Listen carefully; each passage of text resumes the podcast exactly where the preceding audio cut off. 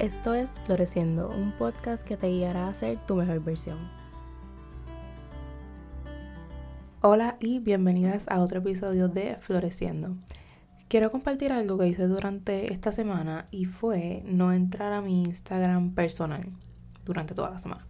Decidí hacer esto porque estaba viendo un video de YouTube, como siempre, y la chica estaba hablando de un libro que se llama How to Break Up with Your Phone que by the way lo compré y el que voy a leer tan pronto termine el que estoy leyendo actualmente, que estoy casi terminándolo.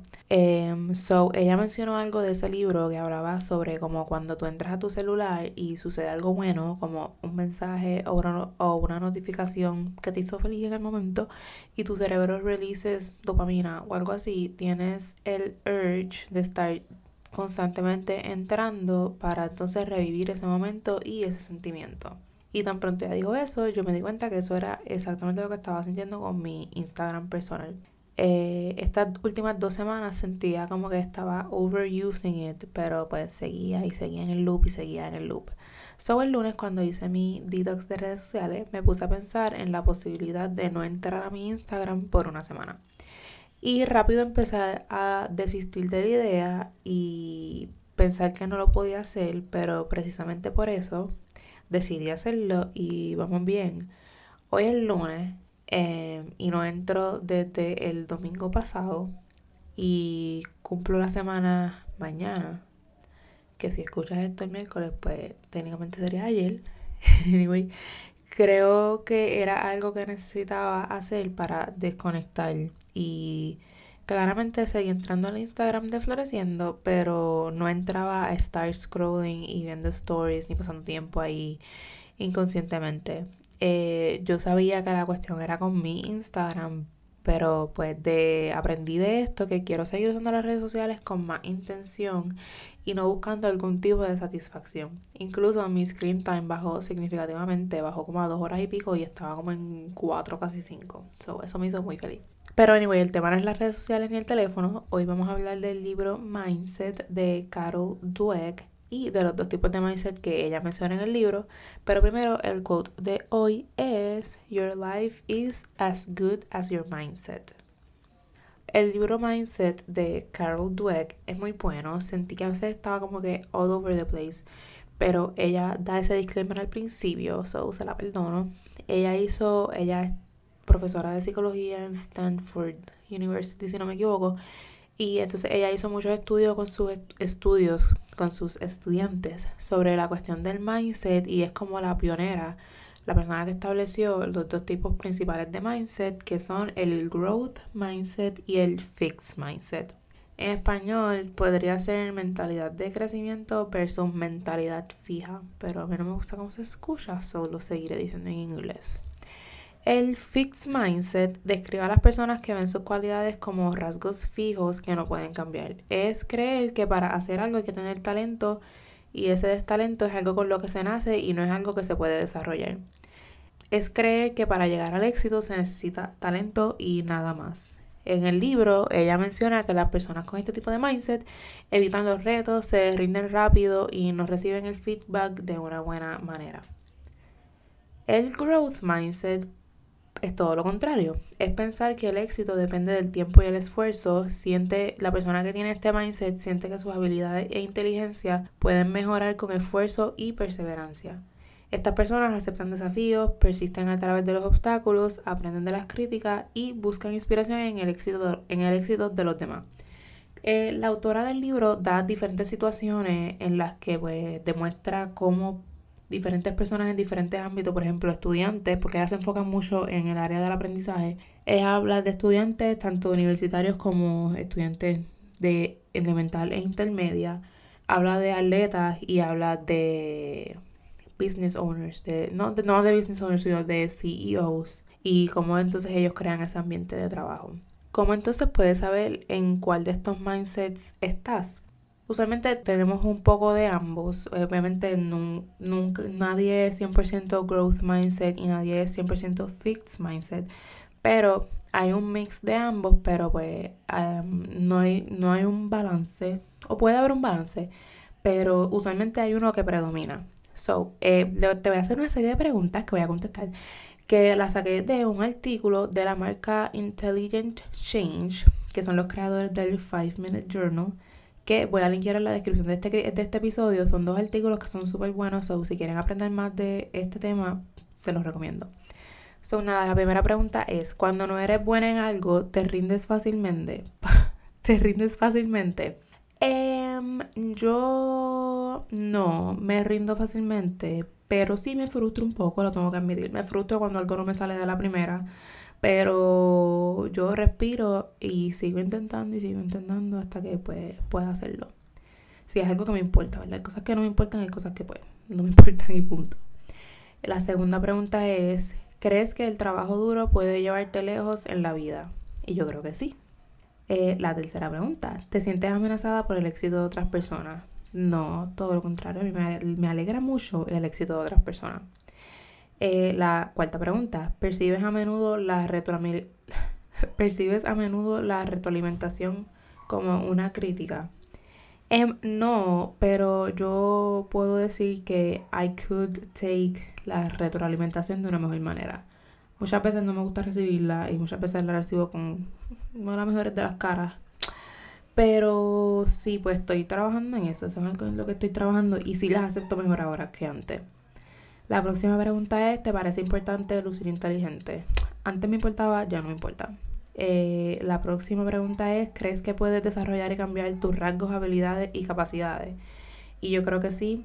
Eh, yo creo que cualquier cosa que tú quieras cambiar en ti, tú la puedes cambiar. Obviamente, em, en at the core, como que somos los que somos, somos quien somos, ¿verdad? Pero yo sí creo que uno puede cambiar. A mí ese argumento de que yo soy así y punto, eso no es un buen argumento porque son cosas, hay cosas que se cambian y yo creo que cada persona tiene la capacidad de cambiar. Sobre la próxima pregunta es, ¿a menudo, a menudo culpas a los demás por tus contratiempos? Eh, no, yo no culpo a los demás por mis contratiempos. Yo reconozco cuando yo hago las cosas mal y cuando la culpa es mía. Y la última pregunta es que si le temes al cambio. Y yo no le temo al cambio.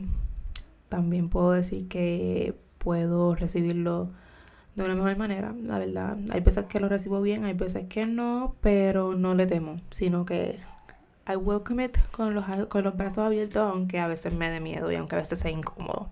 Si contestaste que sea la mayoría de estas preguntas, en tu mente predomina el fixed mindset. Las únicas preguntas aquí que como que te apuntan a que tengas un growth mindset es la de que si crees que el trabajo duro puede llevarte lejos en la vida y si crees que puedes desarrollar y cambiar tus rasgos, habilidades y capacidades. Las, otras preguntas, si contestaste que sí a las demás, es que pues en tu mente predomina el fixed mindset. Porque pues como dijo ahorita, Carol Dweck dice que todos tenemos de los dos, pero uno predomina sobre el otro. Por ejemplo, yo estoy consciente que yo tengo ambos, pero ahora mismo predomina el growth mindset.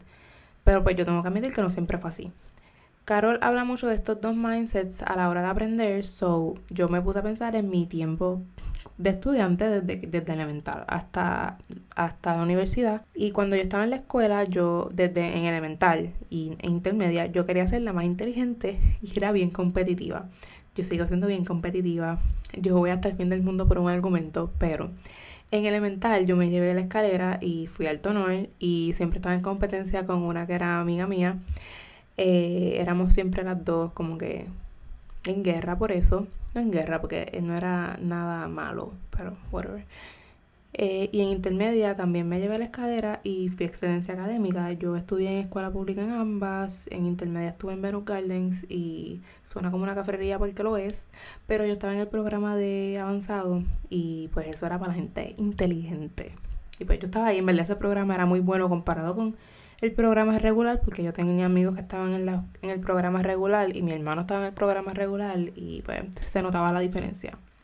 Anyway, yo no creo que ese haya sido el mejor ambiente, whatever. Eh, pero ajá, yo fui excelencia académica y mi meta era esa, ser una de las más inteligentes. Eh, pero después llegué a university y se me fue esa cuestión, no sé por qué, fue como natural, pero yo llegué a university y me di cuenta que todo el mundo era inteligente y que yo era average at the most frente a toda la gente inteligente que había. y me dejó de importar eso. No me importó en ningún momento en que yo fuera average y que había gente más inteligente que yo, como que simplemente me dejó de importar. No sé si fue cuando recibí la primera probatoria en biología, porque me acuerdo. No sé si fue en ese momento o qué. No sé si fue que yo me di cuenta que la ciencia y la matemática no es lo mío. No sé. Pero no es que me dejó de importar todo porque pues yo hice el intento en 10 y en 11. En 12 pues no lo intenté mucho porque estaba clara que no quería estudiar nada relacionado a ciencias ni matemáticas. So, así como de la nada, no sé, mi mente cambió y yo estaba bien con la idea de no ser la más inteligente y acepté que eso estaba bien. Yo estaba enfocada en mí y en yo hacer un buen trabajo y eso fue lo que hice. Aunque no estudié nada relacionado a ciencias y matemáticas como casi la mayoría de las personas que estudian en university, eh, yo aprendí muchísimo y ahí fue que yo como que realmente aprendí a ser una persona organizada y una buena estudiante. Hice, un buen trabajo, aunque ahora yo mirando atrás pude haber hecho mejor, pero whatever. Eso no tiene importancia ahora. En la universidad nunca me importó ser la más inteligente ni ser la mejor. Yo solo quería hacer un buen trabajo y crecer como comunicadora. Pero el fixed mindset me sale a pasear todavía hoy día, ahora, cuando trato de hacer algo que nunca he hecho. Por ejemplo, yo cogí macramé como electiva, que no me contó como electiva, pero whatever eso es otra historia. Cogí macramé y cuando un nudo o algo no me salía de la primera, me frustraba conmigo misma porque yo quería que todo me saliera de la primera. Porque si algo tengo del fixed mindset es que quiero tener esa habilidad natural de que todo me salga sin intentarlo. De yo querer ser buena en todo así, porque ay, porque sí, porque me salió. Pero con el macramé, pues aprendí a cambiar eso. Y como que yo haciendo, cogiendo la clase, como que me di cuenta de lo que estaba haciendo. Y yo, como que lo que tienes que bajarle 20 mil, tienes que dejarte ser principiante, porque esto no es algo que tú haces todos los días. Tú no has hecho esto nunca en tu vida. No puedes esperar a ser buena en todo. So, en vez de frustrarme, yo respiraba. A veces dejaba el trabajo ahí, seguía otro día y seguía intentando y seguía practicando.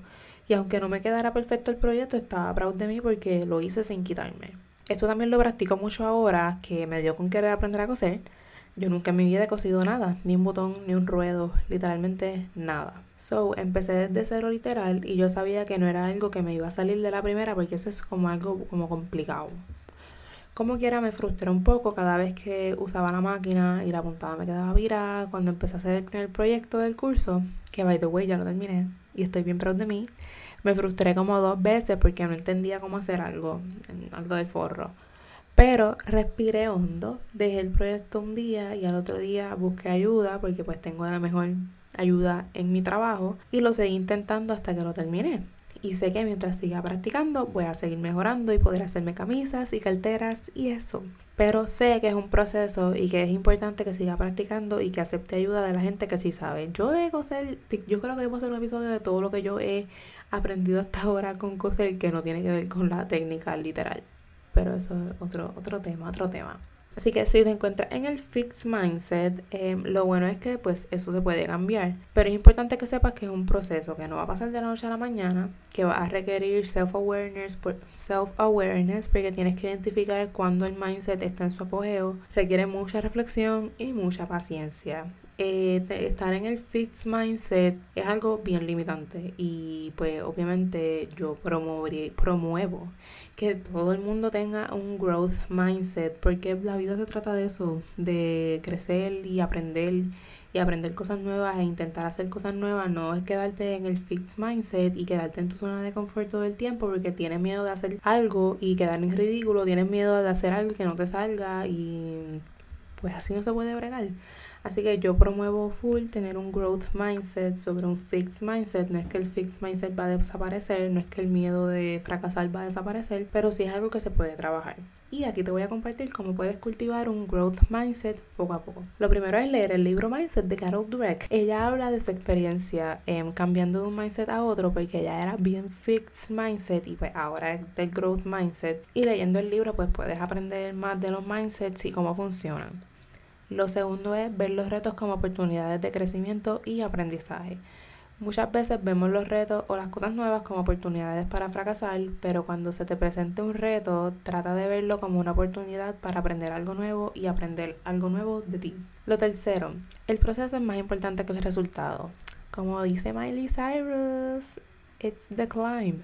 Lo más importante de cualquier cosa es el proceso, el trabajo que haces para llegar a una meta y no el resultado final. Cuando estés haciendo algo, disfruta lo que haces en el momento y disfruta cómo te sientes haciéndolo. Mantén en mente el resultado final, pero enfócate en los pasos que te llevan a él más que solamente llegar por llegar. Lo cuarto, no busques validación externa. Que no te importe el que dirán, que no te importan las opiniones de otros. La única validación que necesitas es la tuya.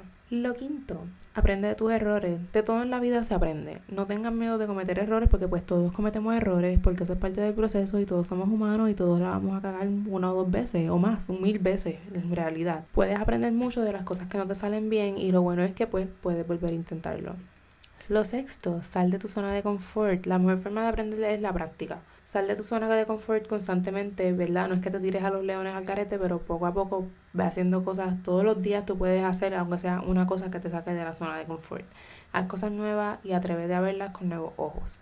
Lo séptimo, cuida cómo te hablas. Cómo te hablas es crucial en tu proceso de florecer y de crecer cómo te hablas si importa y te afecta, sea pues de manera positiva o negativa, porque tu mente tiene ese poder. Háblate bonito siempre, aun cuando cometas errores. Y lo último es reconocer que el crecimiento no es una línea recta. Esto es un proceso, hay días buenos y hay días malos. A veces retrocedemos y caemos en hábitos viejos y eso está bien. Lo importante es tener el awareness para darte cuenta de que lo estás haciendo y seguir hacia adelante. Yo sé que estos pasos eh, son difíciles y es difícil tratar de cambiar de forma de ser de la noche a la mañana, pero lo importante es reconocer que esto es un proceso, que es poco a poco, que lo más importante, el primer paso para todo es reconocer lo que está pasando, el segundo paso es querer hacer algo al respecto. Si tú no quieres hacer algo al respecto, pues obviamente no va a ser algo que te va a salir. Pero si tú quieres genuinamente cambiar y te pones para eso y haces el trabajo que se necesita, lo vas a poder hacer. Espero que poco a poco pues sigas cultivando tu growth mindset y alejándote del fixed one. El fixed one no va a desaparecer por completo, pero sí lo puedes controlar y alejarlo. Si te gustó este episodio, compártelo con alguna amiga que lo necesite y compártelo también en tus redes sociales. Si me escuchas en Apple Podcast, me puedes dar un review en confianza. No olvides seguirme en Instagram como arroba floresco underscore y en YouTube ahora como floreciendo. Será hasta el próximo miércoles a seguir floreciendo.